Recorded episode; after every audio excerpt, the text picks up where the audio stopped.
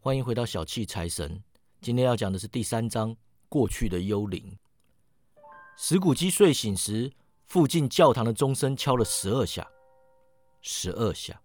他上船时刚过两点，钟弄错了，十二下。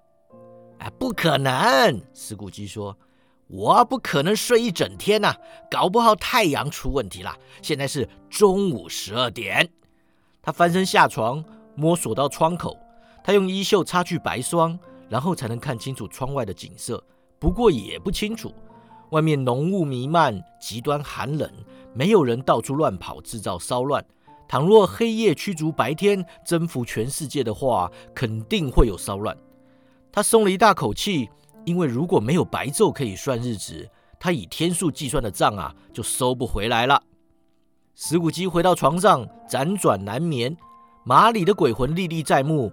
每当他说服自己那一切都是梦时，马里的脸就会再度出现，让问题回到原点：究竟是不是梦啊？三刻钟响时，他突然想起鬼说一点的时候会有幽灵来访，于是决定先等到一点再说。剩下的这一刻钟感觉很长啊，他几度认定自己不小心睡着了，错过了钟声，但最后钟声还是传入他的耳中。当一点啦，石谷基一副获胜的模样，还什么都没有发生啊！钟声完全消逝时，房间突然变亮，床帘被拉开了。他的床帘啊，是被一只手拉开的。石谷基赫然起身，发现自己面对拉开床帘的超自然访客。对方外形奇特，像是小孩，偏偏又像是老人。透过超自然的媒介，呈现出一股远离的感觉，远离到身形变成小孩的身材。他头发花白啊，似乎是因为年迈，但他脸上却没有任何皱纹，皮肤充满活力。他的手背很长，肌肉壮健，手掌也是握力十足。他身穿纯白上衣，腰间系了条明亮的腰带，光泽动人，手里握着冬青树枝。幽灵最奇怪的部分在于，他头顶上绽放清晰明亮的光芒，照亮他的身形，而他夹在手中的帽子显然是用来遮掩那道光的。幽灵的腰带随时都会变换发光的位置，导致他身体有的地方亮，有的地方暗，看起来有时候像是独背啊，有时候独脚，有时候有身体没有头，有时候又有头没身体。你是我朋友提过会来造访我的幽灵吗？石谷基问。正是。他的声音很轻柔，仿佛发自远方。啊，你是谁呀？石谷基问。我是过去的耶诞幽灵。哎，过去。石谷基打量他矮小的身形。你的过去。石谷基很难解释原因啊，但他十分渴望幽灵戴上帽子。他提出请求。什么？幽灵大声问：“你这么快就要用尘世的手遮蔽我所带来的光芒吗？你跟你的同类制造出这顶帽子，强迫我戴上头上一整年还不够吗？”石谷精连忙宣称他没有冒犯的意思啊，也不知道自己跟那顶帽子有任何关系。接着他大胆地询问幽灵为何来访：“为了你好啊。”石谷基心想：“不要打扰我睡觉，就是为了我好啦。”幽灵仿佛听出他的想法呀，立刻就说：“为了改造你，来吧，跟我走走。”石谷基起身，结果发现幽灵往窗外走，于是拉住他的长袍说：“哎，我是凡人呐。”石谷基说：“会摔下去的。”只要我触碰这里，幽灵手掌贴上他的心口，你就不会有事的。他们穿越墙壁，出现在一条宽敞的乡村道路上，两侧都是田野，城市完全消失，黑暗和浓雾也都随之而去。此地视线清晰，气温寒冷，地上有积雪。老天呐！石谷基说的左顾右盼，哎，我是在这里长大的耶！幽灵亲切地看着他，他闻到数千个气味飘在空中。每个都连接着上千个早已遗忘的思绪、希望、喜悦和关怀。你的嘴唇在发抖啊，鬼说。你脸颊上是什么呀？”石谷鸡喃喃说：“呢，是青春痘。”随即哀求幽灵带他前往目的地。哎，你记得路吗？幽灵问。记得啊，石谷鸡语气兴奋啊，我闭着眼睛都能走到啊。哦，那你能忘掉这么多年也太奇怪了吧？幽灵说。我们走。他们沿着路走，石谷鸡认出所有闸门啊、木桩啊、树木啊。接着，远方出现了一座小镇，有桥，有教堂，蜿蜒的河道。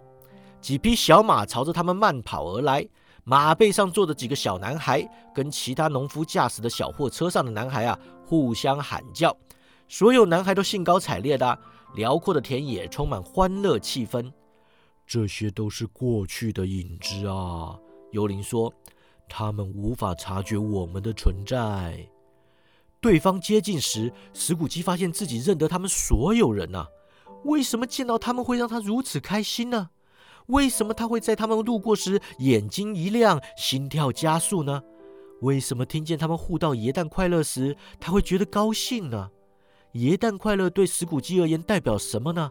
耶诞节究竟为他带来什么好处过呢？学校里还有人呢。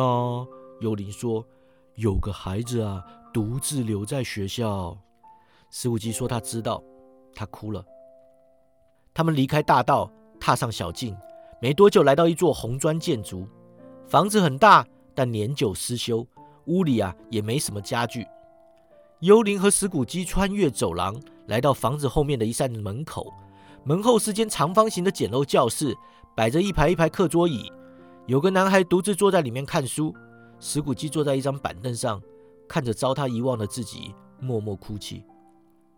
幽灵轻触他的手背，指向在专心读书的那个从前的他。突然之间，窗外出现了一个身穿异国服装、腰挂斧头、牵着驴子的男人。哎哎，是阿里巴巴呀！石谷鸡开心地喊道：“哎，亲爱的老阿里巴巴呀！哎，没错，我知道，有一年耶诞节呀，那个男孩独自留在学校里时啊，哎，他真的来了，就像是那个样子。哎，可怜的孩子啊，还有瓦伦丁啊，还有他的弟弟欧森啊，他们来了。”哎，这个是谁啊？在大马士革城门口被放到柜子里睡觉的那个啊？哎，你没看到吗？还有被精灵翻过来的苏丹马夫呀！活该！我高兴。他有什么资格娶公主啊？哎，派洛特来了！斯古基大叫。哎，绿色的身体，黄色的尾巴，哎，头上好像顶着莴苣呀！哎呦，可怜的鲁滨逊啊！派洛特在他从荒岛返家的时候问他说：“哎，可怜的鲁滨逊啊，你去哪里啦？”哎，鲁滨逊以为自己在做梦啊！哎，但并不是，哎，真的是派洛特呀！哎，你知道，哎，新奇物也来了，逃向小溪！哎喂！接着他语气一变啊，对从前的自己说：“哎，可怜的孩子啊！”然后他就又哭了。我希望啊，石谷鸡喃喃说道，用袖口擦干眼泪，然后双手塞入口袋，左顾右盼。哎，但太迟了。呃，怎么了呀？幽灵问。没什么呀，石谷鸡说。没什么。昨天晚上啊，有个男孩在我门外唱耶诞颂歌，我只希望有给他点什么，就这样了。幽灵若有深意的微笑，挥挥手说。换个耶诞节看看。从前的石谷鸡突然长大了，房间也变得更为阴暗肮脏，木头皱缩，窗户龟裂，天花板落下泥灰，露出其内的条板呐。石谷鸡不知道这里是怎么沦落至此的，但他知道这个景象正确无误，一切就是这样发生了。他又独自一人留在学校，所有的同学通通回家过节。这回他没在看书。而是神色绝望的走来走去。石谷鸡看向幽灵，然后伤心摇头，转向门口。门开了，走进一个远比男孩年幼的小女孩，搂着他的脖子，不停亲吻他，称他为亲爱的哥哥。